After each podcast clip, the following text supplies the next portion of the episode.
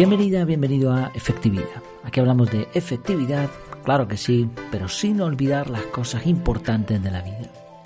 El episodio de hoy se titula ¿Qué es la cuarta revolución industrial y por qué podría ser una falacia más? Uno de los trucos para conseguir que más gente lea un artículo tuyo es poner un número. Eh, a esto lo tengo comprobadísimo en los episodios del podcast. Si pones algo tipo siete tareas que roban tu productividad, va a haber más escuchas. Así de, así de sencillo. Incluso parece que el número 7 engancha todavía más, hasta en los precios. Nos encanta resumir conceptos con acrónimos vistosos como BUCA, como BANI, como muchos otros. Así que lo de la cuarta revolución industrial llama la atención. Y fíjate además en la palabra revolución. Es como si alguien en la esquina estuviese gritando, oye tú, pues te tienes que volver y mirar a ver. La cuarta revolución industrial pinta fascinante, pero ¿en qué consiste realmente?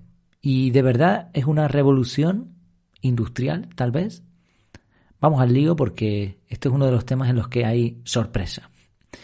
Y hablando de sorpresa, bueno, no tan, tan sorpresa, pero eh, tengo que anunciar, ya lo comenté por el canal de Telegram, que eh, finalmente he dejado mi empresa después de 18 años de trabajo en, la misma empresa. Llevaba muchos otros años trabajando en otros, en otros sitios y realmente creo que nunca he estado parado, siempre he estado haciendo algo y creo que en toda mi vida laboral habré estado una semana de baja por enfermedad, por una mononucleosis. Y, y bueno, me siento un poco raro, extraño. Eh, puse en el canal de Telegram una, como un GIF de un pajarito saliendo de una jaula y la verdad que recibí un montón de comentarios de apoyo, se lo agradezco un montón, algunos eran hasta, bueno, demasiado creo yo, pero lo agradezco porque tengo la sensación de que estoy dando estos pasos con apoyo, que no los estoy dando solo. El paso lo doy yo, pero hay gente alrededor observando, empujando, animando, agradeciendo, así que pues lo dicho, estoy de verdad muy agradecido. En estos días, bueno, tengo que retomar primero el buffer de contenido porque yo tenía una semana por adelantado y ahora mismo estoy prácticamente al día. He perdido ese buffer. Lo tendría que volver a recuperar. En estos días grabaré algunos episodios extra para recuperarme. Y también tengo que poner un montón de cosas en marcha en la web para montar la academia. Ya tengo casi todo pensado, pero oye, es trabajo. Y tengo que tomarme un par de días libres al menos porque mi cabeza ahora mismo está un poco colapsada. Ya comentaré todo esto en el podcast privado y ya sabes, apúntate en la academia que vas a tener pues un montón de contenidos extra más allá de este, de este podcast. Iré comentándolo todo de todas formas. Vamos allá con este tema. Este tema me, me resultó muy interesante porque había oído hablar de ello en bastantes ocasiones pero como siempre, este tipo de temas mm, hay algo que me rechina, que no me termina de convencer y cuando lo estudio ya más a fondo me doy cuenta de que no es tan sencillo como parece y que en muchas ocasiones pues claramente nos están engañando o nos están, si no engañando, manipulando de alguna manera para que creamos en ciertas cosas que realmente pues no hay, hay humo detrás, no hay, no hay realidad. Cuando hablamos de cuarta revolución industrial, obviamente hay que pasar antes por las otras tres. Tradicionalmente y con algunos matices se da por bueno que ha habido tres revoluciones industriales, que han sido hitos históricos en donde ha habido un cambio sustancial en la forma de trabajar. La primera revolución industrial fue a finales del siglo XVIII con la aplicación de las máquinas del vapor y del carbón que permitió la producción mecánica y aparecieron pues cosas como el telar mecánico, y se pasó de un sistema agrario a un sistema industrial. La segunda revolución industrial fue a finales del siglo XIX con la producción masiva aprovechando la electricidad y el petróleo. Estamos hablando de cadenas de montaje y, coches fabricándose como churros. La tercera revolución industrial fue a partir de 1970, aunque aquí, depende de donde lo mires, vas a encontrar fechas diferentes. Pero bueno, básicamente esta revolución consistió en la informática y la electrónica gracias a lo cual se empiezan a programar las, máquinas que cada vez más automatizan los procesos industriales. ¿Y cuál sería la cuarta revolución industrial? También conocida como la industria 4.0 o 4IR. Esta nueva revolución tiene como objetivo combinar tecnologías inteligentes que se integrarán con personas y activos. Ya empezamos con frases raras que dicen, bueno, aparentan mucho y dicen poco. Para definir el concepto, lo mejor es acudir al supuesto autor de la expresión.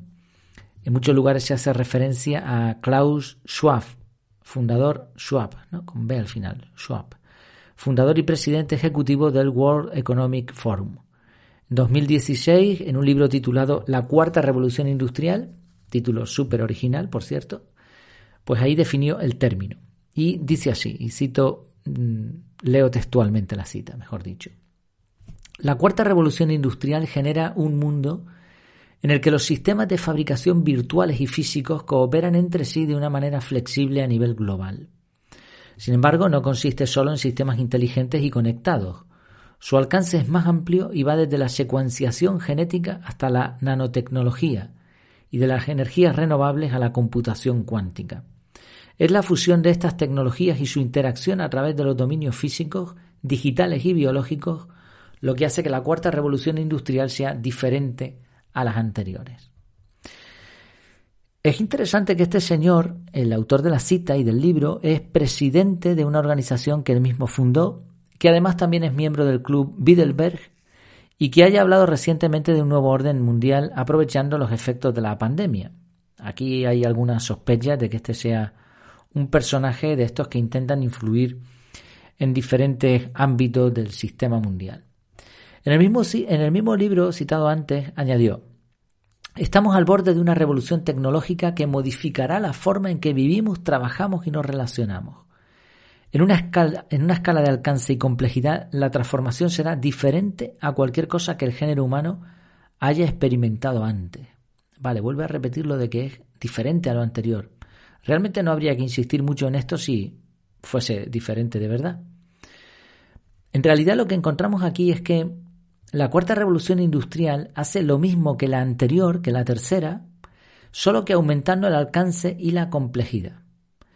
Dentro de lo que se llama cuarta revolución industrial estarían cosas como el Big Data, la inteligencia artificial, el Machine Learning, la robótica, domótica, el Internet de las Cosas, el PDP, Physical to Digital to Physical, este ciclo, realidad aumentada, biotecnología, nanorobótica, 3D, 4D, 5K, blockchain, drones, vehículos autónomos, computación en la nube y un montón de siglas y nombres chulos, incluyendo sobre todo lo de virtual y cuántico.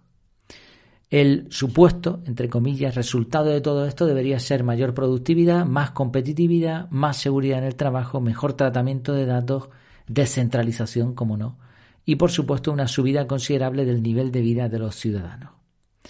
Si te interesa mucho este tema, te dejo en el artículo donde me estoy basando un vídeo bastante chulo sobre qué es la cuarta revolución industrial. Si contamos con la fecha de publicación del libro del señor Klaus, estaríamos hablando de 2016. Pero la realidad es que la línea que separa la tercera revolución industrial, recordemos en el año 1970 aproximadamente, la línea que separa esta tercera revolución y la cuarta es bastante difusa. La verdadera diferencia no está en algo nuevo, sino en que lo mismo que ya se hacía, ahora se hace a mayor velocidad, con muchos más datos procesados y con mayor impacto supuestamente en personas e industrias. La mayoría de los autores ni siquiera tienen claro que estemos en una cuarta revolución industrial, y la razón es de puro sentido común. Solo se sabe este tipo de cosas cuando ha pasado tiempo y se ven con claridad. Esto es como el anacronismo de la Primera Guerra Mundial. Solo se le llamó Primera Guerra Mundial cuando hubo una segunda. Hasta ese momento todo el mundo lo llamaba la Gran Guerra. Así que encuentras un libro anterior a 1939 que dice Segunda Guerra Mundial, sospecha, porque eso está equivocado. Sospecha tanto como si oyes hablar de la Cuarta Revolución Industrial cuando todavía no ha llegado la quinta. Vale, igual estoy siendo un poco cínico y igual me lo has notado en algunas expresiones, tanto irónicos, porque es verdad que en este caso la lógica dice que si ha habido tres revoluciones, la cuarta tendrá que venir más tarde o más temprano. Claro, el, punto es que ya que sabemos eso, ya que tenemos tres revoluciones y que probablemente vendrá una cuarta, tonto el último, el que más tarde lo diga, pues peor va a quedar. Es decir, que lo de la cuarta revolución industrial es algo que seguro que llega, pero que veremos más claro cuando haya pasado. Además hay algunos problemas con esta revolución industrial, supuesta revolución industrial. El primero es revolución para quién. Uno eh, tiene que pensar a quién beneficia esta revolución o quién la usa, qué impacto real tiene. Porque, vale, lo de los robots humanoides que sustituyen a los humanos lo llevamos viendo mucho tiempo en el cine, pero de momento seguimos sin tener a un mayordomo robótico en casa. Hace unos días, precisamente, Elon Musk presentó un robot eh, que se supone que se va a fabricar en masa y que costará, bueno, él dijo alrededor de unos 20 mil dólares. Pero de momento el robot no sabe caminar bien, casi se cae en la presentación, lo tuvieron que sujetar entre varios, y lo único que hizo de utilidad en la presentación fue saludar al público. Obviamente el Big Data, el Machine Learning y todos estos términos que pusimos arriba, que de los que hablamos antes, se están usando y son reales. Pero la mayoría de las industrias y de usuarios no ven eh, su utilidad, más bien dejan de usarlos por dificultad, por desconocimiento o porque pues no dan tanto rendimiento como parece. Es como si hubiera una, el panorama, ¿eh? el panorama actual, es como si hubiera unas cuantas empresas superpoderosas que controlaran el mundo y que supieran cómo aprovechar las nuevas tecnologías y el resto fueran mosquitos atraídos a una luz brillante.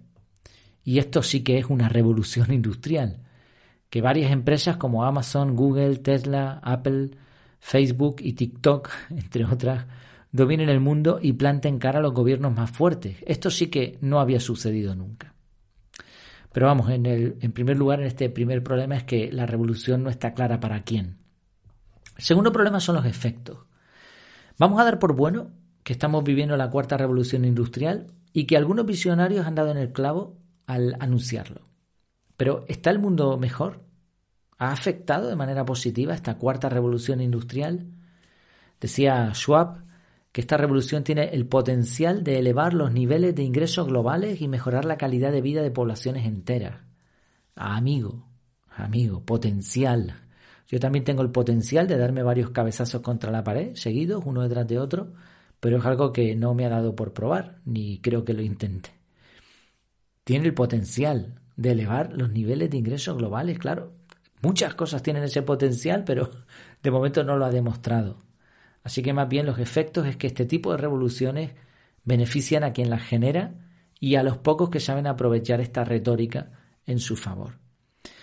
Los expertos más pragmáticos alertan de que esta cuarta revolución aumentará la brecha entre los ingresos y beneficios reales, así que los ricos serán más ricos y los pobres más pobres gracias a esta revolución. Y esto tampoco es ninguna revolución. El tercer problema es la nomenclatura.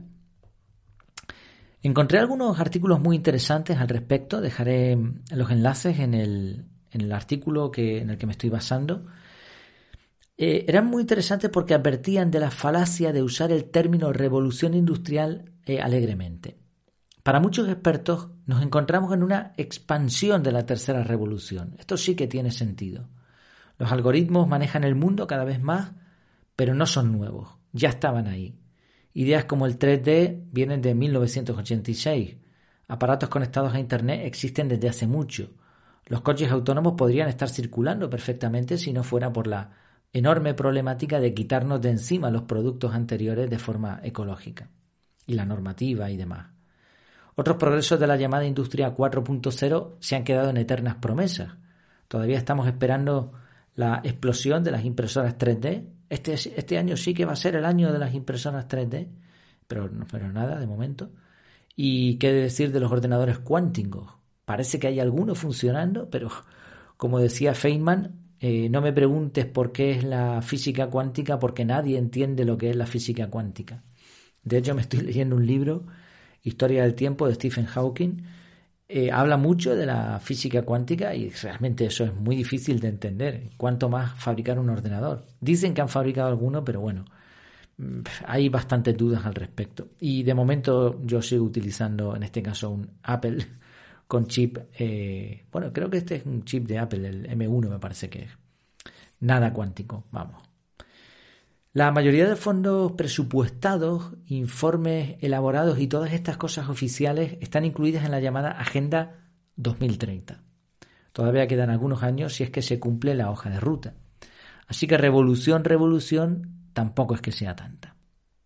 El cuarto problema tiene que ver con la pasta y la retórica. Las intenciones ocultas. Según uno de los artículos que cité eh, y que dejo en el artículo principal donde me estoy basando, en 2011 el Sindicato Alemán de Investigación para la Economía y la Ciencia propuso a la canciller Merkel un programa de investigación para computadoras en la industria financiado por el gobierno con el objetivo de mantener la ventaja tecnológica de este país. En otras palabras, mira, te presento un montón de folios y si tú lo apruebas vamos a trabajar con los ordenadores para que nuestro país siga siendo un referente. ¿Cuál era el nombre de este proyecto? Y ojo aquí al dato. Revolución Industrial 4.0. Había dicho antes que este término venía de 2016 de un escritor que era... Sí, ¿verdad?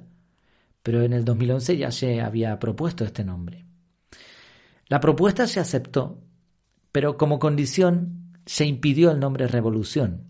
Aquello seguía siendo Alemania. Así que se llamó finalmente Industria 4.0. Después se mezcló con el otro nombre, Revolución Industrial o Cuarta Revolución Industrial. Nadie tenía muy claro qué significaba todo aquello, pero aún así se dotó a la propuesta con 400 millones de euros de financiación esto no ha impedido que TikTok, eh, el de China, siga sacando ventaja al resto. Y este es para mí el mayor problema. En el cine de ciencia ficción primero se escribe el guion y después se graba la película. En la vida real primero se vive y después se escribe. Y si acaso se filma. Aquí hay un guion muy elaborado, muy elaborado, que suena muy bien y sobre todo se vende muy bien. ¿Y a mí qué todo esto? Revolución industrial, problemas, que si sí, que si se puede llamar así, que si no, pues tienes toda la razón. Hasta que tu empresa, en la que trabajas ahora mismo, decida poner los robots de Elon Musk en marcha y te quedes sin trabajo. Pero aún antes de eso vas a notar cambios. Y te pongo mi ejemplo. En la empresa donde trabajaba hasta hace unos días, al principio comencé llamando desde una cabina de teléfono para que me pasaran las averías a revisar. Y ahora estaba registrando cada operación en una aplicación online, en una tablet, mientras eh, las máquinas que yo reparaba mandaban datos que se generaban en paralelo desde un modem. Yo seguía siendo necesario, pero no fue lo mismo para otras cuatro personas que poco a poco fueron despedidas y sustituidas por unos modems conectados a Internet. Así que esto es serio porque puede que tu futuro laboral esté en juego. Mi recomendación para sobrevivir a la cuarta revolución industrial llegue cuando llegue. Muy sencilla. Usar la cabeza, pero usarla con esmero, con sentido común, a fondo. Es el momento de que cada persona se preocupe por sus propias capacidades y que siga aprendiendo a un ritmo superior a las necesidades de su entorno. A pesar de lo que quieran pintarnos, lo cierto es que seguimos necesitando personas bien preparadas, y no hablo de preparación meramente intelectual o preparación eh, con un título, no, no, hablo de personas que estén verdaderamente preparadas para realizar una función, que hagan un trabajo serio y de calidad. Incluso, ¿por qué no? Que lo hagan de manera descentralizada desde su portátil en cualquier lugar del mundo, con su propio horario y con unos cuantos clientes que aprecien su trabajo. Este es mi objetivo, por cierto. ¿Y cómo conseguimos eso? ¿Cómo conseguimos usar la cabeza mejor para que venga la revolución que venga, no nos afecte tanto? Bueno, pues mi recomendación en este caso es que te formes. Una opción es unirte a una academia de desarrollo personal como efectividad, que abrirá sus puertas en breve. La gente va a seguir necesitando gente que le ayude. Surgirán nuevos problemas y habrá que buscar nuevas soluciones. Y los que estén fabricando puentes entre solución y, entre problema y solución, mejor dicho, seguirán siendo útiles y se sentirán útiles, que también es importante según la pirámide de Maslow. ¿Estamos en la cuarta revolución industrial? Pues no lo sé. ¿Llegará en un futuro próximo? Ni idea. ¿Es una falacia, una tontada más de estas que se inventan para llamar la atención y, pedir subvenciones millonarias? Puede ser. No me importa realmente mientras la verdadera revolución suceda cada día en mi casa al levantarme y ponerme a generar ideas. Pues espero que te haya gustado. Ya sabes que, como decía antes, te puedes apuntar a la academia y seguir aprendiendo mucho más en compañía. Si te anotas todavía, estás a tiempo para recibir un regalito cuando la academia abra en unos días. Muchas gracias por tu tiempo, por tu atención y hasta la próxima.